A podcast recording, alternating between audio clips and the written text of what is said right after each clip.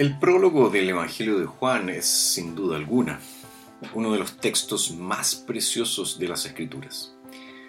En él Juan nos lleva a la eternidad pasada para decirnos que el Verbo, la segunda persona de la Santísima Trinidad, siempre ha existido. Y este Verbo eterno ha gozado de una comunión perfecta y eterna con el Padre y el Espíritu por siempre.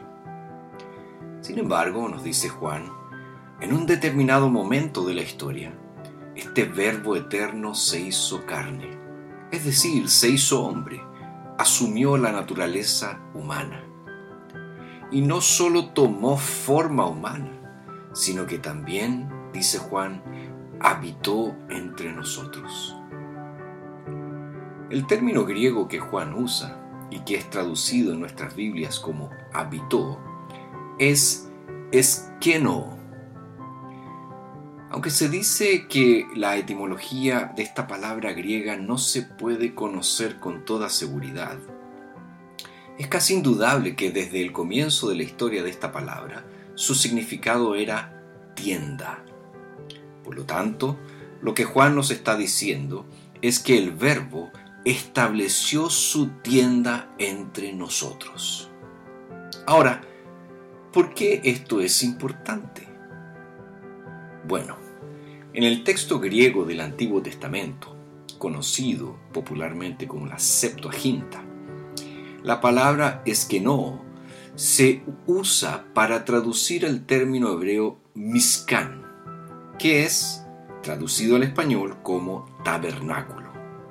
Por tanto, lo que Juan está diciendo es que el verbo hizo su tabernáculo entre nosotros. Y eso, lógicamente, nos remite al Antiguo Testamento, pues el lugar donde Dios decidió habitar en medio de su pueblo era conocido como el tabernáculo o la tienda de la reunión. Era en ese lugar donde la Shekinah, la gloria de Dios descendía y era precisamente allí donde Moisés hablaba con el Señor.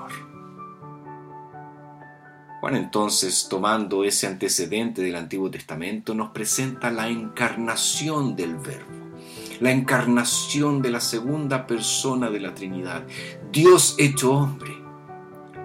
Y lo hace para resaltar el hecho de que en Cristo Dios moró entre nosotros. Y Juan es más preciso, ya que añade, y contemplamos su gloria, como la gloria del unigénito Padre.